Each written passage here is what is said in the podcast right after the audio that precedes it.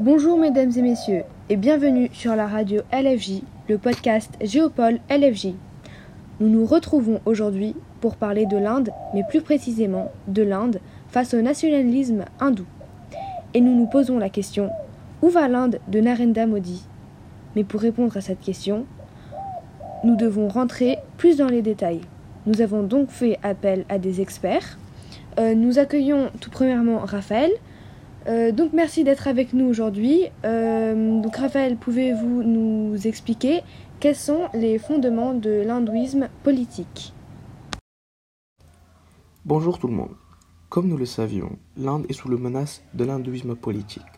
Suite à la victoire du Parti nationaliste hindou, le BJP, qui a remporté la majorité aux élections et qui a vu Narendra Modi comme Premier ministre euh, pour son deuxième mandat de 5 ans.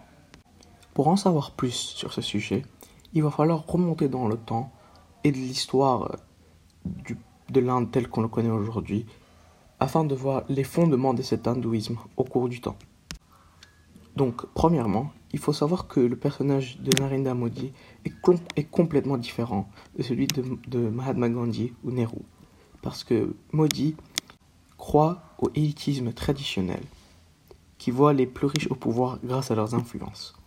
Il est aussi devenu populaire grâce à ses discours de haine contre les minorités et aux divisions communautaires.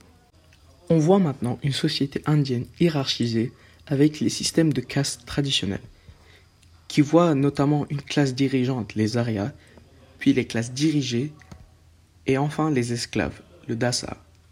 Ce système a été mis en place au cours du temps et qui a été assuré par le brahmanisme, qui est une sorte d'idéologie euh, ou d'une philosophie euh, hindoue.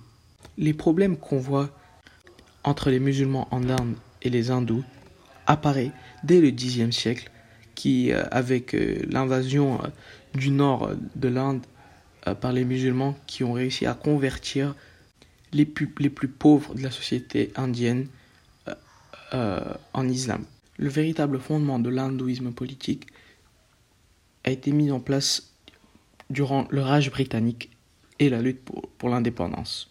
Suite, suite à la défaite d'une révolte des soldats indiens, il y a eu un fort sentiment nationaliste dans la population indienne, mais aussi la mise en place du Raj britannique, le système autoritaire euh, par les Anglais euh, mis en place pour donner l'impression du partage de pouvoir alors que c'était complètement les Anglais qui dominaient et qui dirigeaient le pays. C'est aussi à cette époque-là que les Anglais créent le CNI, le Congrès national indien, dans lequel euh, on retrouve la Ligue musulmane pour les musulmans et le RSS pour les hindous. C'est peut-être ici qu'apparaît pour la première fois la théorie des deux nations, qui dit que les musulmans et les hindous ne peuvent pas vivre ensemble et qu'il faut donc créer une nation musulmane et une nation hindoue. C'est important de noter que le RSS a trois visions l'indépendance, une social-démocratique laïque et une nation théocratique appelée l'Hindutva, dirigée par les Brahim, c'est-à-dire les prêtres dans la société hindoue. Après cela, nous avons l'Inde postcoloniale dans laquelle euh, on a vu l'assassination de Gandhi et euh, qui a vu Nehru au pouvoir, qui a créé la peur chez les élites hindoues, car Nehru possédait des, euh, des idées plutôt communistes qui souhaitent l'égalité, et en plus de cela, il surveille aussi le RSS. Donc les hindous, il ne faut pas faire n'importe ce qu'ils veulent dans ce cas-là. C'est aussi dans cette Inde postcoloniale qu'on voit la création du BJP afin d'influencer les, OBC, c'est-à-dire les minorités, afin d'influencer euh, leur vote, car euh, ces personnes comptent quand même pour 40% des électeurs. Mais c'est aussi euh, dans cet épisode du fondement que l'écart entre les hindous et les musulmans devient de plus en plus grand, surtout suite au mouvement de Ram Jama Bhumi qui a vu la création d'un temple hindou sur une mosquée c'était un mouvement qui était soutenu par le RSS. Donc euh, c'est là où on peut vraiment parler du premier conflit entre les deux religions et donc le début d'une ère très sombre. Merci beaucoup Raphaël. Euh, nous allons maintenant donner la parole à notre prochain expert. Euh, merci de nous avoir rejoints. Pouvez-vous euh, vous présenter et nous dire ce que vous allez nous expliquer? Bonjour mes amis, je me présente. Je m'appelle Joseph et je vais répondre à la question suivante. Quelle forme le nationalisme hindou prend-il? Déjà, le nationalisme en Inde débute en 1885 dont celui qui est considéré comme le père de ce nationalisme s'appelle Bal Gangadhar Tilak. Aujourd'hui, malgré la diversité linguistique, ethnique et religieuse, et le fait que la discrimination n'est pas tolérée, et que l'Inde soit une démocratie laïque, il y a des attentats anti-musulmans, et le premier ministre hindou était élu à la majorité absolue par le peuple indien. Ce premier ministre étant Modi de la partie BJP, la Bharatiya Janata Party la BJP adopte l'idéologie de l'Hindutva, le nationalisme indien, ce qui fait donc le BJP un parti nationaliste. Le terme était mis, était mis en valeur par Vinayak Sabarak en 1923. Les soutenants de l'Hindutva, comme le BJP, ont l'idée que le vrai Indien est un hindou. Par conséquent, un gouvernement qui adopte cette idéologie ultimement exclut la minorité religieuse en Inde, dans ce cas les musulmans. Nous pouvons donc considérer donc l'Inde un pays qui adopte le nationalisme culturel suivi par le nationalisme territorial.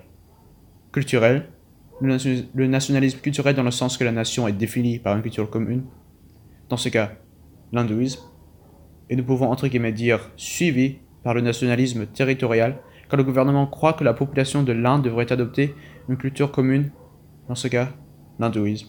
Et c'est là d'où vient l'idéologie de l'hindutva. Par conséquent, l'idéologie du gouvernement est adoptée par le peuple tout de même. L'Inde subit donc un terrorisme ethno-nationaliste, dont en 2017 nous y retrouvons 966 cas et 465 morts.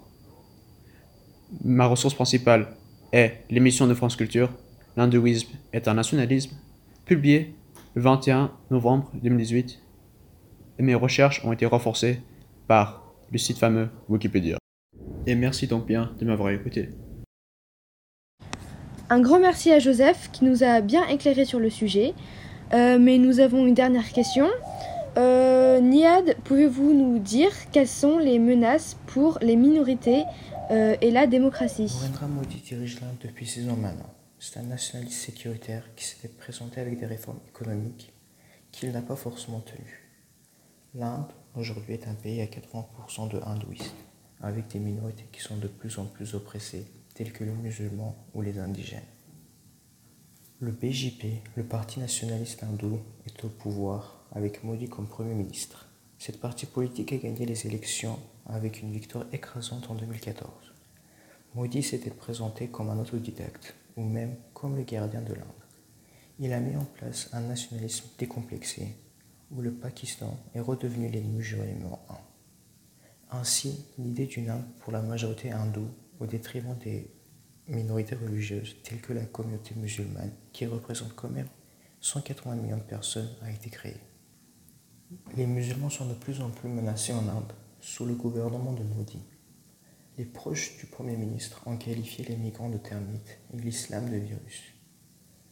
Nous pouvons voir un nationalisme qui n'a pas l'intention de s'atténuer, car nous savons que parmi les députés du BJP, une femme qui a été élue haut la main est accusée d'avoir participé à l'élaboration d'une attaque terroriste contre une mosquée en 2008. Et cette même femme a qualifié un terroriste de patriote. Ainsi, nous pouvons en déduire que les futurs des musulmans en Inde sont sensibles et incertains. Et même aujourd'hui, les attaques et critiques envers eux continuent toujours en 2020. La politique de Modi peut être qualifiée de démocratie ethnique, qu'on peut retrouver également en Israël. Nous pouvons également mettre la lumière sur les ONG qui sont surveillées par le régime, qui sont obligées de rendre des comptes au gouvernement sur leur fonctionnement. Cependant, il faut savoir aussi que l'Inde est aussi le pays le plus dangereux pour les femmes. Elles sont systématiquement discriminées dans le marché du travail. C'est une situation très dégradante pour les femmes. Elles sont passées de 36% à 26% de travailleuses à cause d'une vague conservatrice patriarcale et même dans certaines villes, 80% des femmes ne travaillent pas. De plus, le travail est en pénurie. Le marché est en baisse. Et lorsqu'une place se libère, il y a 90% de chances qu'un homme le prend. Nous pouvons conclure que oui, l'Inde est aujourd'hui une démocratie, mais une démocratie ethnique avec beaucoup de minorités oppressées.